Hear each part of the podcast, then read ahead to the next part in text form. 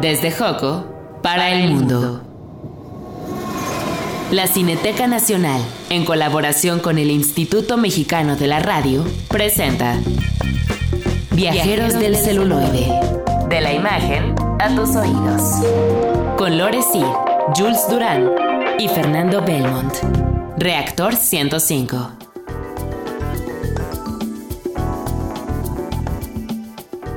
Bienvenidos a una emisión más de Viajeros del Celuloide. Gracias por sintonizarnos. Yo soy Lore Cid. Nos encontramos desde el emblemático pueblo de Joco, aquí con mis queridos Jules Durán y Fer. Buenas Belmont. tardes. ¿Cómo Hola, están? hola, ¿qué tal? Buenas tardes. ¿Cómo están, amigos? Bien, bien.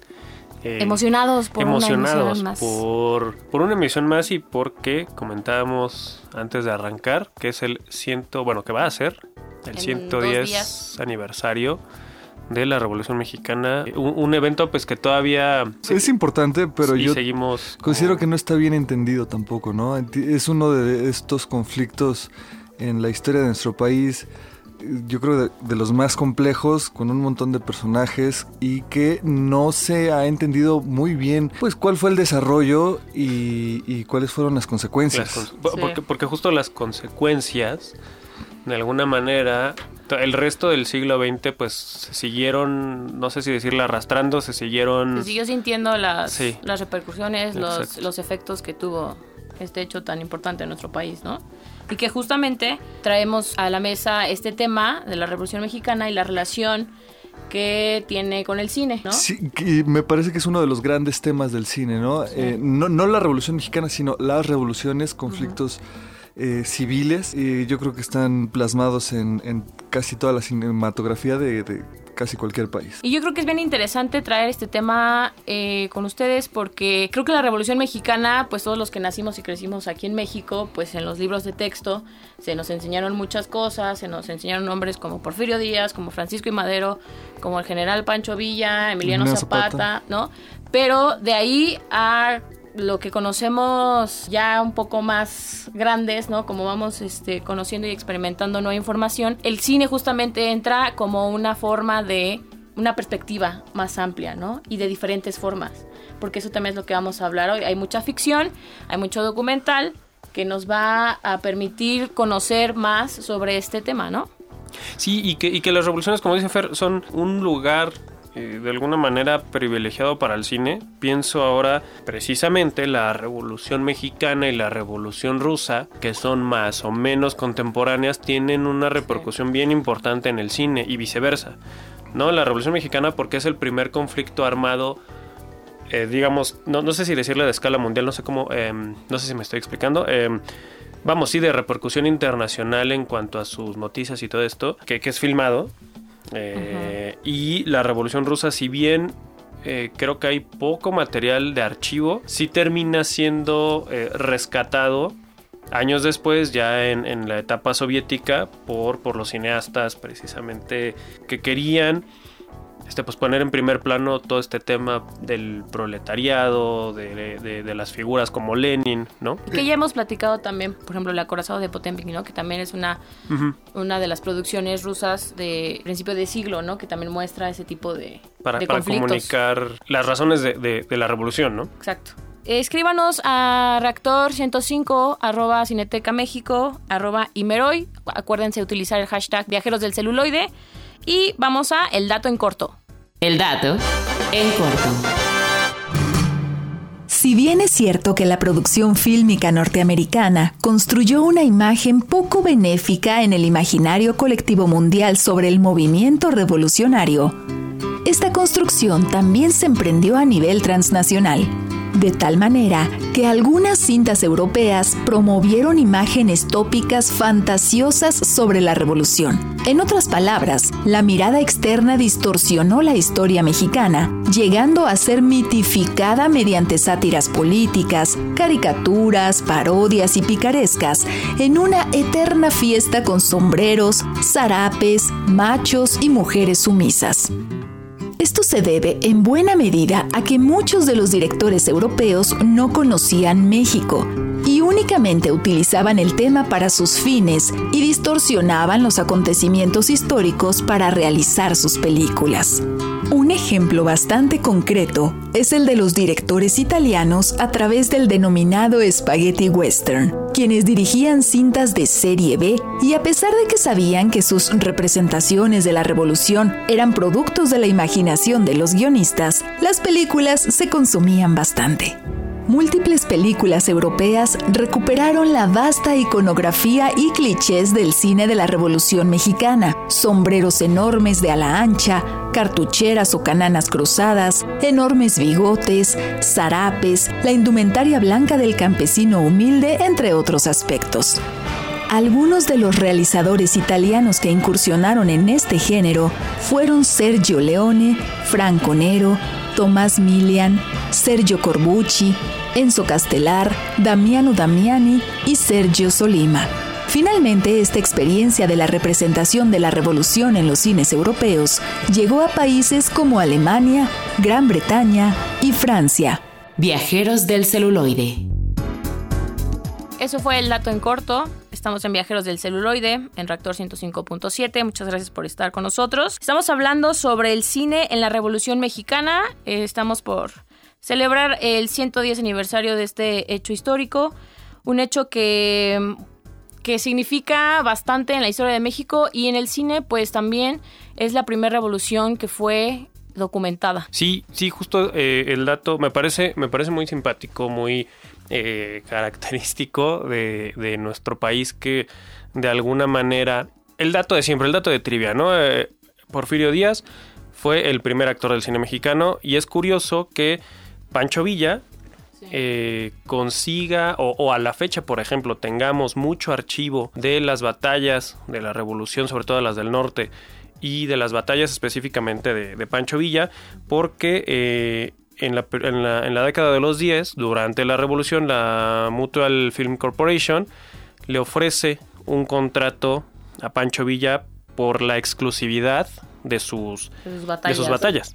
¿no? Esta, una de las de los resultados de esto es una película de 1914 que se llama The Life of General Villa, que ni más ni menos, este, bueno, aparece entre los créditos como directores Christy Cabane y Raúl Walsh, por ejemplo, ¿no? Que Raúl Walsh pues, va a ser uno de los grandes directores de, la época, bueno, del Star System, ¿no? De gringo.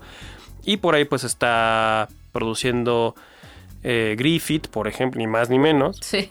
Entonces, este sí hay, sí hay, esto me parece curioso y, me parece curioso que más adelante, este, en el último bloque, eh, a ver si nos da chance tantito de hablar de, de, Luis Echeverría, que pues también termina siendo como, como, como estadista, como figura importante de la historia de, México, para bien o para mal, también está muy cercano al cine, ¿no? Eh, hablamos al final de eso, pero eh, vamos, sí, la Revolución Mexicana resulta muy atractiva para la imagen en movimiento, y gracias a ello pues tenemos un montón de, registros hoy en día, digo, de archivos. Sí.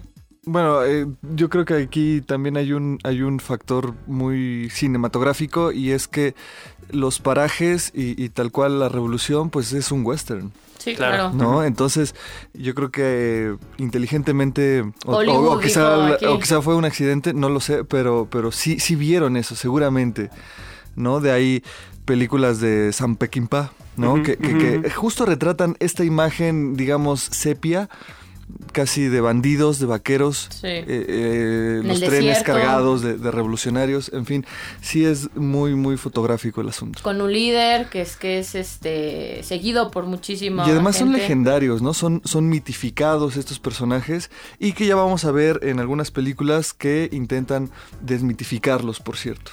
Que, justo en esa época, quizá los referentes más cercanos que tenemos a nivel no a nivel ficción, digo, eh, eh, eh, esta película de The Life of General Villa es una mezcla ahí curiosa de, dramatización con lo, lo, que después llamaríamos documental. Pero bueno, están todas las películas que se hacen en la primera década de los 10 películas mexicanas, sobre todo por muchos pioneros y pioneras del cine mexicano poblanos, eso me parece curioso, eh, que sean de Puebla. Esos poblanos. Memorias de un mexicano, ¿no? Que, años después, este, todo lo que filma Salvador Toscano, Carmen Toscano, su hija, termina dándole forma. Hay mucho material de la revolución.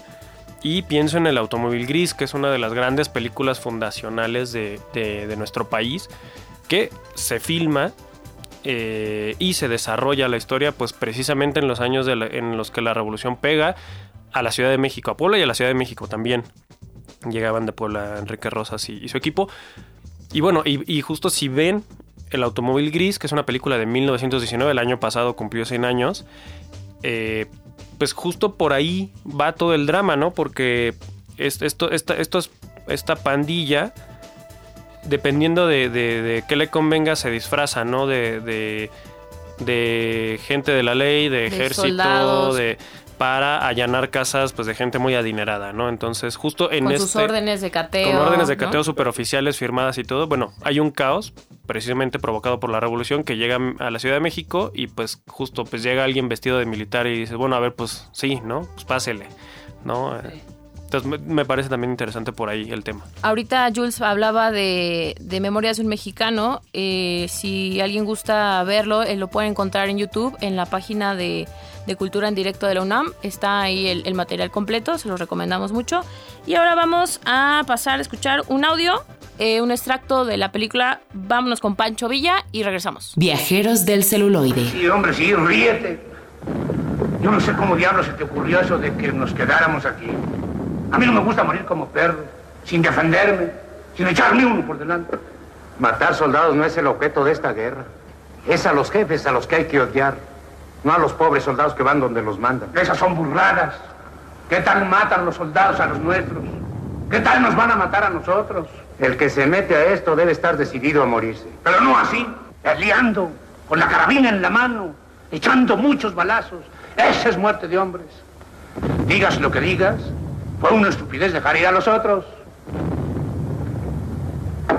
Yo iba a escoger a dos de ellos para que se quedaran conmigo y ustedes se salvaran. Pero luego se me juntaron. ¿Cómo íbamos a dejarte solo? Eres violento, gordo, pero eres todo corazón. No te quejarás de mí, Bucho. No me quejo de ninguno, ni de mí mismo. Viajeros del celuloide.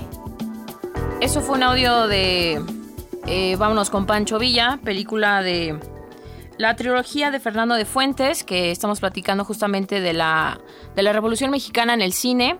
Acuérdense de escribirnos si ustedes se acuerdan de alguna otra película. utilicen el hashtag Viajeros del Celuloide en las redes de eh, arroba Cineteca México o nos pueden escribir también en arroba Imeroy o arroba Reactor 105. Y pues justamente vamos a entrar en el tema ya más específico de, las producciones pues de los años 30, ¿no? Con, con esa trilogía justamente de Fernando de Fuentes, El Prisionero 13, El Compadre Mendoza y Vámonos con Pancho Villa que es una trilogía pues, sumamente importante, ¿no? Y esta última, vámonos con Pancho Villa, yo creo que es la más seria de todas sus películas, al menos de estas tres, y que por cierto está reconocida en el top 5, top 10 de las mejores películas filmadas en, nuestro país, ¿no? Es muy interesante y que básicamente habla de un grupo de, de soldados, por así decirlo, que se adhieren al ejército de Pancho Villa, son unos rancheros, ¿no? Como que dicen a la mera hora, vámonos. Y se autodenominan los Leones de San Pablo.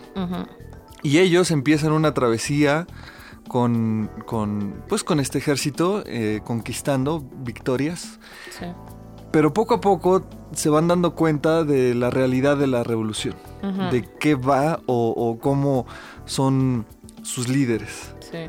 y por supuesto, de repente encontramos ahí unas miradas bastante tristes de, de, estos seres que se han mitificado, precisamente es lo que decíamos. Sí. ¿no? Sí, porque dejan sus casas, dejan sus familias por emprender. apuestan este absolutamente todo y es un poco decepcionante lo que van encontrando. Sí. Que, justo es como un retrato de la guerra, ¿no? Me parece interesante que, que Fernando de Fuentes o, y, y parte del cine de los años 30 precisamente intenta rescatar esto que está súper fresco en ese momento. Justo, digo, si nos quieren escribir al hashtag viajeros del celuloide, ¿qué les dice todavía, no? La Revolución Mexicana y qué les dicen si es que algo les mueven las películas de sobre la Revolución Mexicana. Pero justo, ¿no? Los años 30 eh, está súper fresco todavía el evento y justo... Eh, pienso en, en- en- en el compadre Mendoza que es un terrateniente que le juega a los dos bandos, ¿no? Depende Sí. de qué le convenga, depende con quién hable, depende a quién haga su, a su compadre Pone precisamente. su, su marquito de Zapata Cambia. o pone el de Huerta, o ¿no? el de Huerta, exacto, sí, los, los va cambiando en, la sala de su casa, ¿no? Sí. Entonces, ellos, ellos que son hijos de la revolución, ¿no? Lo, eh, lo vivieron, ¿no? De alguna manera e intenta re- representar, que es algo que me gusta, eh, sin idealizar, ¿no? Sí. A, a- a la revolución sí, justo vámonos con Pancho Villa, sí dice al principio, hay un, hay un anuncio que dice, esto es, un- esto es un homenaje a quienes libraron estas batallas, eh, pero sí, a final de cuentas, pues queda este desencanto, ¿no? De, de- de como que no tenía principio ni fin, ¿no? Ajá. Era una serie de batallas para qué, ¿no? Sí. Como que no, no, no les quedaba claro. Y por otro lado, están películas como Redes, de Emilio Gómez Muriel y Fred Cineman, que eh, sin tocar directamente la revolución, sí tocan sus, eh, sus ideales. No, es una película, una de las películas más hermosas que van a ver de los años 30, 1936. Recientemente el World Cinema Project de Scorsese, ni más ni menos, la restauró. Ya se puede ver en una calidad muy buena y en formatos caseros. Y justo Redes hace esto, ¿no? Redes es una, una revuelta de pescadores eh, veracruzanos contra, precisamente contra pues los que los dueños de los medios de producción, ¿no? Básicamente. Entonces, trae a colación, sin, sin tocar la Revolución Mexicana, trae a colación los ideales de la Revolución Mexicana, ¿no? Y, y es la misma generación, que es lo- a lo que quería llegar. Y, y es que es bastante vasta, ¿no? La, la oferta que hay en cuanto a películas de, pues, sobre este tema. Sí. Yo, yo apenas eh, se me vino a la mente un documental muy, muy interesante que no es muy conocido. Lo que sí es conocido es el libro en donde está basado, de donde está basado, que es México Bárbaro, ujú. de John Kennett, un periodista estadounidense que, que vino previo a que iniciara la revolución, más o menos 1908, y que eh, investiga eh, la esclavitud en nuestro país. Porque él era escéptico de que como tal existiera la venta de, de personas. Y resulta que sí lo encontró en Yucatán. Había un montón de, de coreanos, chinos, yaquis y mayas. Ya. ¿no? Entonces ahí descubre que en, en grandes haciendas que trabajaban con enequén, es una planta que es como un maguey, pues, de- y que todo eso se lo vendían a Estados Unidos. En fin, el chiste es que estos terratenientes y hacendados los explotaban y, y- y hay una escena muy interesante y cruel en donde incluso ya moribundos, como, como es muy caro mantenerlos con vida, pues los aventaban a los pantanos en donde había cocodrilos. ¿no? Órale. Entonces, Era eh, más barato hacer eso, ¿no? Y está bien fuerte este, este libro y a su vez este documental porque yo creo que es uno de los grandes factores que detonan la revolución, que le da una razón de ser. O sea, Sí.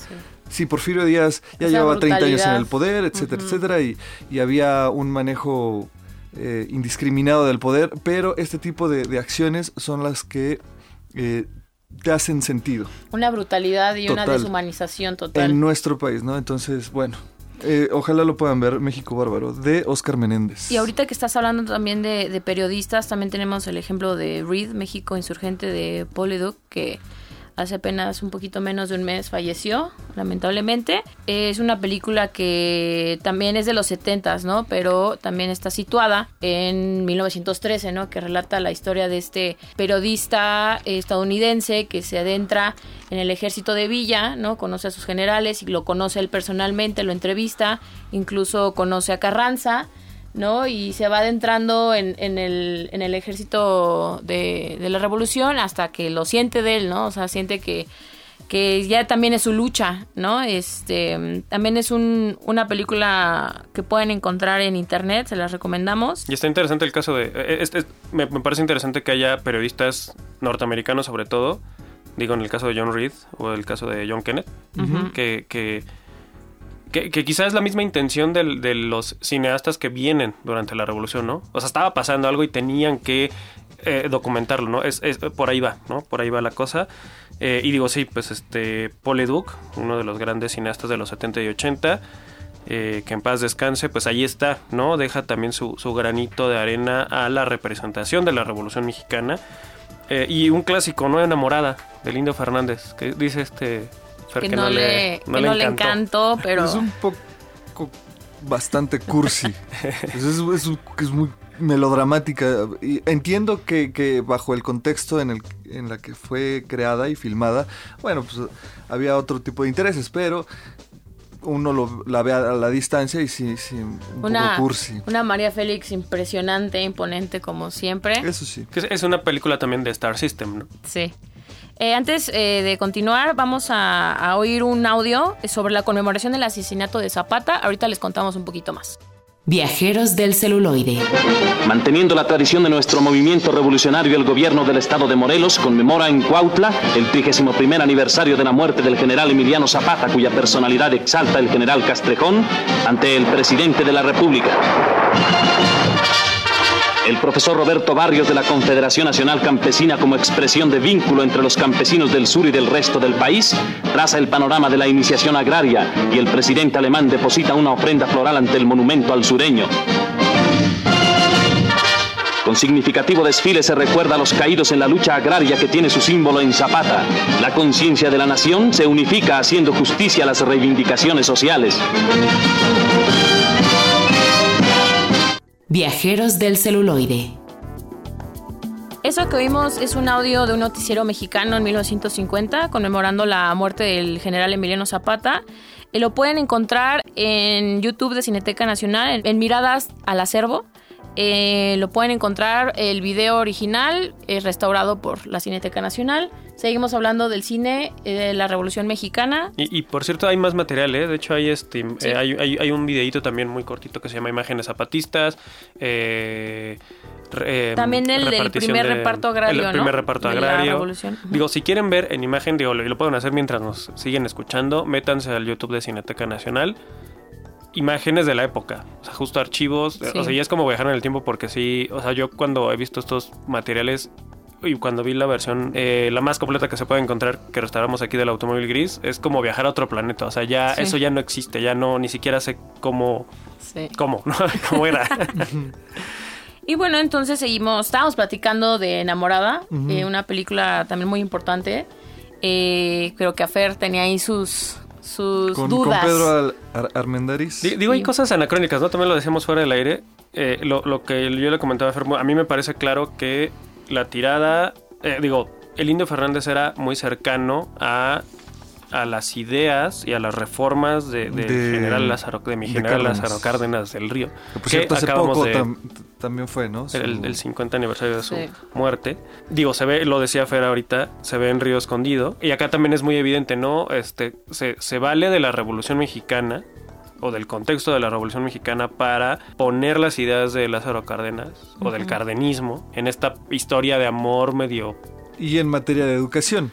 Sí, Que, que Sí. es Sí, sí, uno de sí. los momentos, digamos, pues más, más cercanos a precisamente al movimiento, porque ya después se vuelve una historia de amor, Sí. en realidad. sí, sí, sí, sí. En donde eh, un general eh, de la revolución que está pasando lista por los hacendados para que cooperen voluntaria o involuntariamente y a un profesor le, le da dinero para que mantenga la escuela abierta porque ese es el punto la educación Claro, sí, Sí. sí, sí, sí. Sí, por ese lado Sí. está interesante y, y habría que ahondar más, ahondar más en eso. Y Pero aparte la actitud del maestro, ¿no? Todo feliz, todo así como, sí, Sí, la, sí. la libré y ya se va corriendo así con dinero Soy y todo. importante, ¿no? Soy importante, sí. Eh, y bueno, y pues de ahí nos, podemos ir al cine internacional porque también el cine internacional, digo, además de lo que ya comentamos al inicio, le ha interesado mucho el cine de la Revolución Mexicana, bueno, representar la Revolución Mexicana. John Reed vuelve también en Campanas Rojas de Sergei, Sergei Bondarchuk. Bueno, vamos a ver la Revolución Rusa y otras revoluciones y otras situaciones de la época del- de los primeros años del siglo XX y entre ellos vamos a ver a Pancho Villa, vamos a ver precisamente la parte norte o, o las zonas norte de, de México en- durante la Revolución Mexicana. Y yo, yo, yo rescataría rápido que Viva México de Eisenstein y México la Revolución Congelada de Raimundo Gleiser. Es una película argentina de 1970. Este año se restauró allá en Argentina. Raimundo Gleiser viene y de alguna manera pues medio engaña a Luis Echeverría para decirle, oye, voy a hacer una película sobre la revolución. Ya lo habíamos hablado un poquito, ¿no? Esto, esto que su consecuencia fue el PRI, la Sí. institucionalización de la revolución. Y pues hace otra cosa, ¿no? Hace una crítica muy fuerte, muy, muy mordaz de el campo mexicano, sobre todo en el sur, que está absolutamente abandonado y que los ideales de la revolución pues ya no existen. Un poco a la fecha. No, Ahí a la fecha, a la fecha. Este, y bueno, pues eh, que vio México de Eisenstein. muy académica, ¿no? Eh, yo creo que sí se necesita tener un, back para poder ver una película así porque es una serie de imágenes en nuestro país. Sí que, que, sí necesita un poco de instrucción, me parece, ¿no? sí, sí, sí, creo que son muy, muy viscerales las de Eisenstein. Sí, sí, sí, este, muy, muy eh, justo celebrar, ¿no? la revolución campesina. Sí, porque aparte retrata eh, la cultura mexicana de una forma muy no romántica, pero sí como de, miren, o sea, así es, eh, así es México, o sea, por ejemplo, cuando sale lo de las teguanas, que es un poco al principio, es bien padre, ¿no? O sea, lo, retrata, lo retrata muy suave y, y, da una imagen que yo creo que es a veces la que se necesita dar de México y no una como clásica del ranchero y bla, bla, bla. ¿no? Sino como de este tipo de, de, culturas que no se, no se conocen a profundidad, no se conocen en otras partes del mundo. Así es. yo, mencionaría Gringo Viejo, de, del 89. Es una película basada en la novela de Carlos Fuentes y que, por cierto, es muy difícil de conseguir. La, está, vi hace poquito en el 20 en el 22 estuvo, pero fuera de eso es difícil. Y es una película que realmente es la mirada de un gringo que ya viene a México a pasar sus últimos días y justo se cruza con la revolución. Y entonces su mirada hacia nosotros o hacia ese entorno pues es bastante particular y ahí también se suscita una historia de amor, etcétera, etcétera. Pero está interesante. Pues son muchísimas películas que hemos hablado y todas las que nos faltan. Les dejaremos ahí en Twitter la lista para que las busquen si les interesa. Y bueno, eh, yo nada más eh, comentaría la última película, Los últimos zapatistas, Héroes Olvidados, un documental de Francisco Tawada y Sara Perry, que también la pueden encontrar en YouTube. Es un documental muy, muy este, fuerte. Bueno, está, son los las palabras de los eh, veteranos zapatistas, ¿no? Que es, una, una, onda muy, es una muy película intensa. del 2000. Sí, del 2002. Y pues bueno, eh, usando las palabras en ese documental, la lucha no se ha terminado, ¿no? Eh, los campesinos siguen batallando por sus tierras. Y pues bueno, hemos llegado al final de Viajeros del Celuloide. Muchas gracias a Gabriela Álvarez en la producción y a José Luis Otelo. Nos despedimos con una canción, Adelita, todos tus muertos. Nos oímos a la próxima. Chao.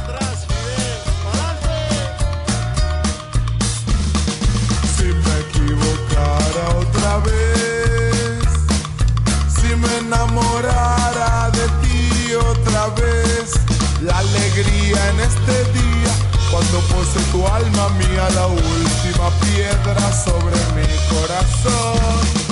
Si me equivocara otra vez, si me olvidara de cuánto te amé, no te olvides vida mía de posar con alegría la última piedra sobre mi corazón.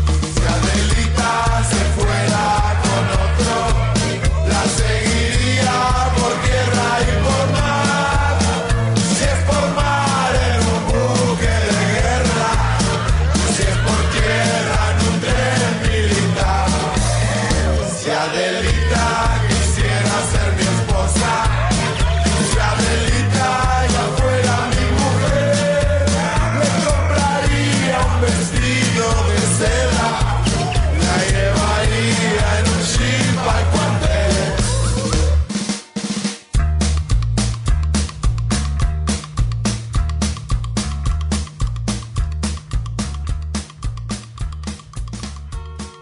Hemos terminado el recorrido.